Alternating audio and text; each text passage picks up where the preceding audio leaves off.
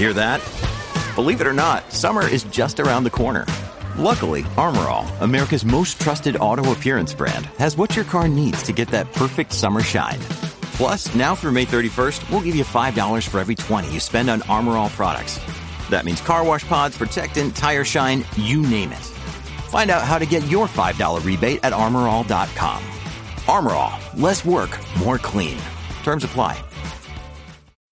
When you need mealtime inspiration, it's worth shopping Kroger, where you'll find over 30,000 mouth-watering choices that excite your inner foodie. And no matter what tasty choice you make, you'll enjoy our everyday low prices, plus extra ways to save, like digital coupons worth over $600 each week. You can also save up to $1 off per gallon at the pump with fuel points. More savings and more inspiring flavors make shopping Kroger worth it every time. Kroger, fresh for everyone. Fuel restrictions apply. From sponsoring cultural events to partnering on community projects, creating youth programs to supporting first responders, at MidAmerican Energy, caring about our community goes beyond keeping the lights on. It's about being obsessively relentlessly at your service. Learn more at midamericanenergy.com slash social.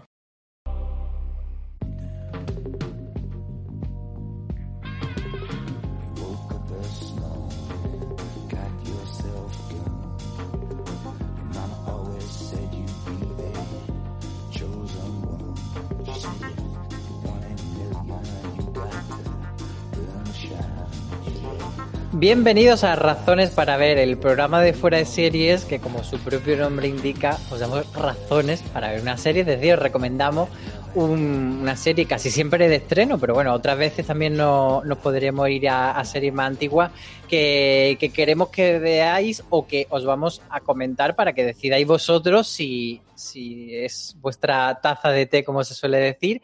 Y en este caso vamos a hablar de Dem, una serie de terror que se ha estrenado recientemente en Amazon Prime Video. Y para hablar de, de ella, yo soy Álvaro Nieva y tengo conmigo a Israel Vicente. ¿Qué tal estás? Hola Álvaro, muy bien. Un poco afectado por esta astenia primaveral que tiene, me ha puesto una voz un poco de gonzo, más de la que tengo, pero así está bien. Pensaba que iba a decir afectado por, la serie, asustado. Ahora, ahora me comentarás si, ah, si, da mucho susto, ¿no? Pero ¿es de las de miedo, miedo? Depende con la óptica que lo mires y depende de lo miedoso que seas. Eh, a mí no me ha parecido tan miedosa, así que tiene algún sustillo. Y pero es que es más el miedo a lo, a lo que hay en la calle que, lo, que puede, lo que puede asustar paranormalmente hablando. Vale, antes de, entrar en detalle sobre Dem, bueno, recordamos por supuesto que Razones para Ver es un formato que hacemos sin spoiler, así que podéis escucharlo aunque no hayáis visto la serie. No vamos a destripar nada, comentaremos cosas, por supuesto, de la sinopsis para que os pique la curiosidad, pero no vamos a destripar la trama. Eh, es una serie en formato antológico, eh, antología no de episodios, sino de temporada completa, es decir, que si hubiese una segunda temporada tendría una historia diferente. Y en esta primera eh, temporada nos llevan hacia los años 50 de Estados Unidos, donde vemos que una familia negra se muda a un típico barrio residencial de estos muy de postín situado en Los Ángeles. Y, bueno, esto es lo que se conoce como el periodo de la gran migración de Estados Unidos, en lo que muchos, eh, muchas personas afroamericanas se, trasladaron desde los estados del sur, que eran tradicionalmente más racistas, hacia otros lugares con la esperanza de encontrar un sitio donde rehacer su vida pero eh, muchos de ellos se encontraron con cierta oposición por parte de la gente. Y eso un poco, eh, esto es el contexto histórico, pero eso es de lo que trata también la serie, ¿no, Isra? Sí, básicamente la serie habla de, una familia, de una familia negra que, como has dicho, ¿no? se traslada desde Carolina del Norte hasta East Compton, en un barrio residencial en, Los Ángeles, y cómo bueno, este vecindario no les va a recibir tan bien como podían esperarse ellos, que tampoco se, iban a esperar un gran recibimiento visto lo visto en, los años 50 y sobre todo por las experiencias que ya tenían de otras familias, de, amigos que también se han ido trasladando a diferentes barrios, incluso algunos que eran más poblados por, negros y que, bueno, que, tenían más facilidad a, la hora de vivir en ellos. O sea, literalmente tienen a unos vecinos que, que, siembran el terror y es un terror más realista, más, o sea, no nos vamos tanto a monstruos como, como, pasaba en otra serie que también tenía este tema de lo racial y el terror, como era Territorio Lovecraft. Sí que hay unas escenas ahí un poco medio oníricas que luego comentaremos, pero en general el, principal terror es ver cómo los vecinos se oponen a la llegada de estos nuevos eh, habitantes del barrio, a sus nuevos vecinos, y, que, bueno, un poco con el pretexto este de, de ay, que como hay negros en nuestro barrio se van a devaluar nuestra nuestra casa, que no deja de ser excesivamente racista, pero bueno, ellos lo esconden por ahí para no decir directamente que, que no quieren tener vecinos racistas. ¿Cómo empieza siendo esta oposición sin, sin que hagamos demasiado spoiler, pero sí vamos a dar unas pinceladitas de, ese primer episodio para que la gente eh, se sitúe en qué es lo que van a ver? Sí, la verdad es que va a ser difícil no, no decir nada porque eh, Cuesta, cuesta, ¿no? Eh, la, la, oposición que muestran es una oposición muy, muy de esos años 50, ¿no? De observar y mirar por las ventanas y generar una presión social en plan sobras. Aquí, o sea, eres, eres una mancha, eres un, eres un, una un pequeño rotura dentro de este sueño americano que tenemos nosotros y no lo vamos a tolerar. No lo vamos a tolerar porque es que sois no ciudadanos de segunda, es que no sois ni siquiera ciudadanos para nosotros, ¿no? Es el gran problema que, que se, puede, que se puede ver ¿no? en, en, la serie y con el, con el racismo de los 50 y que ha ido evolucionando a, hasta, bueno, que sigue, sigue, sigue habiendo en la calle. Y esa oposición y ese, esa presión social pues empieza desde pequeñas cosas como estar, como digo, mirando y estando desde sentado delante de tu casa, ejerciéndote esa presión de no salgas a la calle porque te la vamos a liar, a bueno, a ir eh, incrementándose hasta puntos bastante fuertes. De hecho, la serie lo que nos avisa es que es, bueno, nos cuenta como si fuese una historia real, no lo es, pero bueno, eh, juegan con eso como ya hacía Fargo, por ejemplo, pero sí que nos cuenta al principio que lo que vamos a ver son los 10 días que transcurrieron desde que se mudan hasta... No sabemos ah, si hasta que hasta lo, un punto hasta que, un punto, bueno. claro. No nos dicen si, si van a morir, si no, si consiguen escapar o si tienen un final feliz pero tienen eso, esos 10 días y eso es un poco como se construye la temporada. Eh, y luego, eh, como avanzaba antes, eh, la serie juega un poco a que no sepamos si, si algunas escenas raras son sobrenaturales, si son ensoñaciones, si son eh, proyecciones de, los miedos que tienen los personajes en su mente. ¿Cómo, para ti, ¿cómo es este juego que hace, que hace en ese sentido? Y no sé si a ti te, te generaba dudas porque, el, por ejemplo, el prim la primera escena con la que abre la serie es bastante confusa potente, en principio y potente. No, potente, potente, potente, sí. A ver, eh, puede generar confusión porque estamos muy acostumbrados a, a, ver series, lo acabas de decir, Territorio Lovecraft, al final no deja de, de, tratar un poco la misma temática, ¿no? El racismo a la que se le junta o se le mezcla, entre, entremezclan temas un poco paranormales o del el afrofuturismo ¿no? que querían mostrar también en, en Territorio Lovecraft. En este caso lo veo casi que más, no tan justificado, o sea, no justificado, sino que lo veo que está mejor, eh, mejor casado en la, en la serie. Eh, con esto quiero decir que el primer episodio puede resultar un poco chocante, ¿no? Porque hacia dónde quiere ir, hacia el susto, quiere ir hacia, o sea, quiere ir hacia los Hill House y demás, o quiere tratar algo mmm, tan estructural, un miedo tan, tan estructural y tan de la sociedad americana como es el, como es el racismo, ¿no? Entonces, sí que recomiendo que la serie se vea entera, porque hay varios episodios que van mostrando cómo eh, se produce este devenir y, las razones que tiene esta parte, digamos, tan sobrenatural en, esta, en esta familia, ¿no? Entonces, sí que, tiene, sí que tiene una parte sobrenatural, pero no es mm, la principal de las razones por las cuales esta familia está así de tocada. Es cierto eso que dices que, que, cuando empieza a ver la serie no sabes si va hacia un lado o hacia otro, si quiere ir más hacia lo realista, más hacia lo sobrenatural. Y bueno, es parte del juego también de la serie de ir descubriendo eh, hacia dónde van a, por qué camino van a decantarse. Eh, luego, una de las cosas que más he comentado sobre Dem es eh, la esa comparación con, las obras de Jordan Peele, que es el, director de, de, As o Nosotros y de Déjame salir, y, que también hizo episodios de Twilight Zone, y una persona que ha tratado mucho el tema del terror y el racismo, ese binomio, conjugarlo en pantalla Quizá ahí estamos, en esa comparación estamos pecando de, dejarnos llevar porque como es la única persona o la principal, eh, el principal autor que lo ha tratado, pues ya todo sea eh, lanzar esa, comparación tan, tan facilonga. Pero es cierto que, la serie tampoco lo ha querido evitar demasiado porque aunque Jordan Peele no está en absoluto involucrado en esta serie, pues jugaban, por ejemplo, a que la tipografía del cartel era la misma o muy, muy parecida a la de nosotros. Entonces, ellos tampoco han huido de eso y han querido decir, bueno, tenemos aquí nuestro propio nosotros. Eh, pero más allá de eso, sí que tiene un equipo bastante, bastante potente y relacionado con el terror, ¿no, Irra? Sí, así es cierto. Eh, a ver, eh, Jordan Peele casi que no deja de ser un género ya en, sí mismo, ¿no? Porque, como has dicho, Twilight Zone o Territorio Lovecraft, es cierto que una de las cosas con las que constantemente lo vamos a comparar ha sido eso, y va a ser Territorio Lovecraft.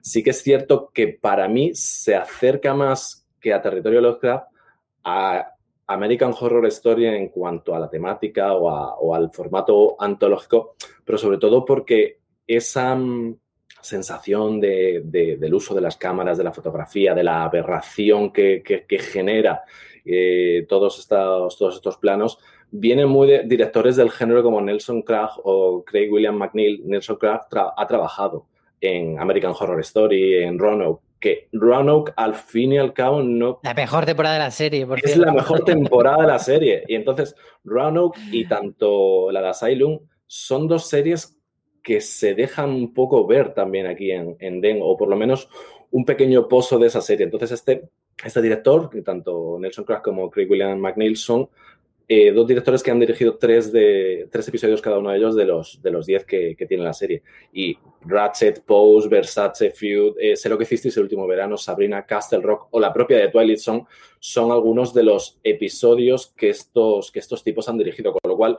tienen, tienen cierto conocimiento del sector y, de, lo que, de, lo que, de lo que puede servir para asustar a la gente.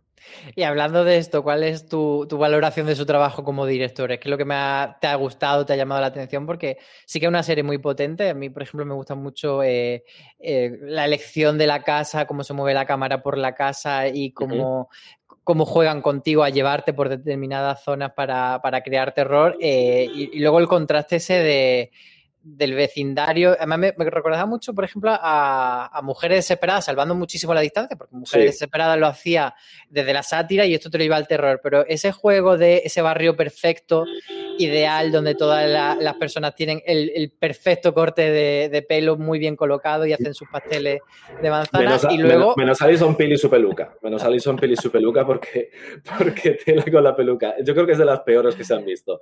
Eh, sí es cierto, como dices, que esa perfección del barrio americano, del sueño americano. Es un poco artificial. Es muy artificial. Eh, es, más, el personaje de Alison Peel se llama Betty. Me recordaba mucho a la Betty de Don Draper. Eh, eso esa perfección que, se puede ver. Y, hay un momento, hay cierto momento también con el personaje de, Alison Peel, que como decía antes, esa pequeña muesca que hace que todo vaya en, en cadena, ¿no? Eh, es muy artificiosa en ese sentido, pero luego te va llevando y te va, y te va haciendo que quieras seguir viendo más. Eh, es más, yo me los he visto y me está costando a la una y dos de la mañana viéndomelos. Y ya te digo que miedo, poquito, pero sí que tiene un, montaje, esos montajes paralelos, eh, esa, esos rótulos, como decías, ¿no? O, los planos.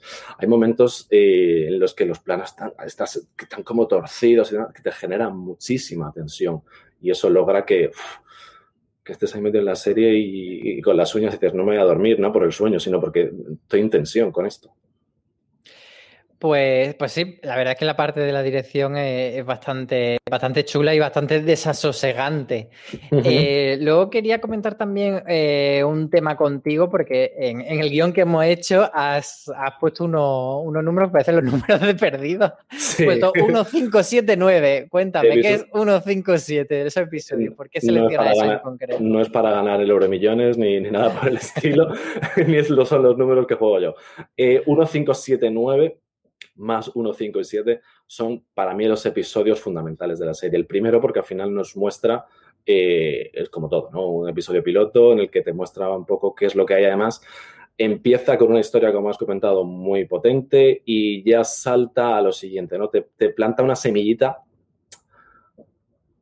que no, no, no, te planta una semillita y no quiero spoilear, que luego se ve un poco más adelante, sobre todo en el episodio 5, de dónde viene o qué ha sucedido en ese primer episodio. El, episodio 5, que para mí es el más brutal de los, de los 10 que, tiene la, serie.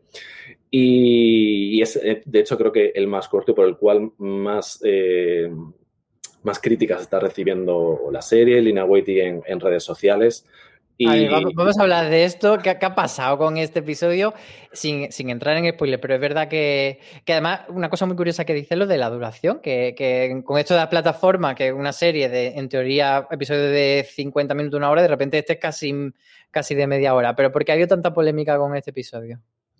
A ver, este episodio, al igual que decías que al principio esto basaba un poco en vivencias y la brutalidad, ¿no? Esos mensajes siempre explícitos que te ponen eh, al principio de los episodios para, para, para tenerte un poco a lo que vas a ver. En este, el mensaje es de extrema violencia, lo que, te, lo que dicen que, vas a ver, incluso eh, te, te, dicen que si quieres ampliar un poco más la información de por qué se ha querido hacer esto, vayas a la web de la serie que en, la, en la que los creadores, directores te, te van a explicar por qué lo han hecho, pero es cierto que la brutalidad que se ve en este episodio eh, es es muy dura, es muy dura y eso ha llevado a que muchas personas digan en redes sociales o critiquen a, Lina Waititi diciendo algo así como que, una cosa es el miedo y otra cosa es el, asco, ¿no? Que la serie es asquerosa en este sentido y que además lo que hace es alentar a, los supremacistas blancos o alentar a la violencia de terroristas blancos y, enaltecerlos al fin y al cabo, porque lo que se ve es duro. Sí, es una polémica que a mí me recuerda bastante a, lo que se comentó con, el cuento de la criada, sobre todo en la segunda y tercera temporada. Eh, el hecho de que de, de, dónde está la línea entre tú estás mostrando una violencia contra las mujeres para denunciarle cuando empiezas a hacer una pornografía de, de, ese sufrimiento de la mujer y estás recreándote en ese sufrimiento y un poco esto es lo que pasa eh, cambiando el tema de las mujeres por el tema del, racismo y el supremacismo, que, comentaban algunas voces críticas que, igual eh, las personas eh, afroamericanas lo van a ver con mucho sufrimiento y muchas personas blancas o de cualquier raza se van a sentir tocados y van a empatizar con ese sufrimiento, pero otras personas que tiendan más a, ser los supremacistas, pues lo van a ver casi como, como una cosa recreativa y, pornográfica. Y, la verdad es que una, es, un debate bastante interesante, que, bueno, cada uno de los espectadores cuando vea este quinto episodio, pues que se acerque o no a, una opinión u otra y que nos cuenten también por, por los comentarios que nos dejen. Eh, más cositas sobre, sobre esta de eh, cuánto miedo da. Vamos a ir ya a, atacar esta pregunta, que yo creo que, en un razón para ver importante, porque mucha gente que esté dudando y no esté escuchando y diciendo, ay, me llama la atención la serie, pero soy muy caguica y no sé si verla. Vamos a poner un estándar. ¿Con qué película o con qué serie la podríamos comparar? A ver, en el nivel de cagómetro al final cada uno tiene su, su, estereotipo, su estándar, ¿no? Mm, basándonos en el mío, por ejemplo, que con la maldición de Hill House tuve una o dos pequeños sustos, a mí mm, no me ha dado para nada, nada de miedo. Sí que te sorprende algún que otro momento y yo la recomendaría, a ver, todos aquellos que hayan visto Territorio de Oscar van a entrar de, de cabeza a verla. Se llevarán algún sustillo, puede ser pero no, siendo, muy diferente, porque la otra es una serie más tontorrona, por así decir. Sí, es, la otra al final no deja de ser más fantástica, porque estás contando eh, historias de Lovecraft que al fin y al cabo son de un corte más fantástico. Aquí estamos hablando de algo, eh, un miedo más estructural, eh, son, son miedos o son referencias un poco también a, al, al, lo diré, al, misticismo, eh, al misticismo de, la, de, las personas de, color o a esas mm, referencias culturales que puedan tener ellos, en el cual también se mezcla algo bíblico. Entonces, eh, por no spoilear, ahí es donde, donde radica un poco el terror o la paranormal de esta serie, que podamos verlo más cerca del cine de Jordan Peele, como, como hemos hablado, o de series, o sea, de películas, perdón, tipo, yo qué sé, La Monja o cosas así, ¿vale? Eh, ahí es donde está un poco más el paranormal de, esta serie. Sustos, creo que pocos, sustos pocos. Ahora, el, terror está en, el trato del racismo. Sí, es un, más un, sufrimiento general de, ponerte la piel de esas personas que están siendo acosadas e invadidas en, su intimidad y en su hogar y, sobre todo el miedo de cuánto más va a ir escalando eh, este tipo de, hostigamiento hacia los protagonistas. No estamos hablando tanto de, de, sustos, que es verdad que sí que hay algún sustillo, pero, pero no sería ese, ese tipo de terror. Y, son, sustos que ayudan un poco a, llevar la, a llevar un poco la, la serie, ¿no? A, generarte esa sensación de angustia y de decir, mm, esto tiene una razón. Al final, lo que le sucede a estas personas, o lo que le, sobre todo lo que le pasa a la familia, porque al final no deja de ser una olla a presión en el, que en el cual se genera la sociedad y es el, el cual lo genera la sociedad y lo que mentalmente también llevan ellos en la cabeza, ¿no? Esa presión racial. Pues por ir cerrando, eh, vamos a, decir si la recomendaríamos o no y también a quién se la recomendaríamos. Si quiere empiezo yo ahora y, bueno, yo creo que, sí que la recomendaría. Evidentemente te tiene que gustar el terror y tienes que estar en un momento de tu vida en el que te apetezca, eh, que te incomoden en el asiento. Desde luego no es no es una serie para, esos días que, que, dice, uy, qué mal día tengo, me voy a poner una comedia ligerita para, para destensarme y, vaciar la cabeza, sino que tienes que estar un poco en el mood de, decir, vale, me van a hacer un poco sufrir. Yo creo que toda la gente que, ha disfrutado series de, terror y, sobre todo yo creo que la, mayor comparación, aparte de la evidente de Jordan Peele, es como tú decías, eh, las temporadas de... Eh, las temporadas más duras y, más sociales de American Horror Story. Yo creo que van por ahí los tiros. ¿Tú, tú entonces también la recomiendas y, cuál sería tu, tu, comparación y tus recomendaciones? Sí, yo la recomiendo, pues básicamente, como, como, has dicho tú, a todos aquellos que American Horror lo han disfrutado y les ha gustado tanto Roanoke como Asylum, no aquellas del hotel, no aquellas de. Fíjate, incluso eh, Coven eh, también, la de. La de y Coven, la de las brujas, porque esta antología va a ser un repaso de, todas esas historias de, los negros a lo largo de las décadas de lo... sí, es verdad que Coven tenía mucho de eso, del Y es que esta primera temporada se ha nominado como Covenant. De hecho, hay dos episodios, creo que son el, el, 9 y el 10, o el 8 y el 9, no lo recuerdo ahora mismo. Se llaman Covenant parte 1 y parte 2. Entonces, eh, pueden troncar un poco, un poco por ahí son los que hayan visto American Horror Story, los que quieran buscar algo que no sea la fantasía de, Lovecraft en, territorio Lovecraft, van a, van a ver una buena serie. De hecho, yo estuve decidiendo si ver esta o ver para toda la humanidad. Me metí en esta y, y he tirado para adelante. Pues ahí queda nuestra recomendación para todos los que nos siguen eh, en fuera de serie. Esperemos que les convenzamos y que, y que les guste la serie. Y si no, pues que se quejen en los comentarios, como siempre decimos, que para eso están y nos digan, vaya cosa no ha recomendado. Muchas gracias, Israel, por, por, acompañarme en este repaso breve y sin spoiler de, de esta serie a ti y me ha costado. Me ha costado. me Contenerte los spoilers. Contenerte mucho los, contenerme mucho los spoilers porque son muchas las cosas que con la serie vista se pueden, se pueden comentar sobre la serie. Así que a ver, bueno, si podemos seguir adelante con ello. Pues muy bien, y nada, todos los que nos escucháis o nos veis en YouTube, que os recordamos que nuestros podcasts también están ahora eh, colgados en nuestro canal de YouTube de Fuera de Serie eh, y, lo podéis, y nos podéis ver las caritas ahí, eh, sobre todo Israel, que es muy guapo. pues nada, todos los que nos, nos veis y nos escucháis, muchísimas gracias por acompañarnos y como siempre decimos, tened muchísimo cuidado ahí fuera.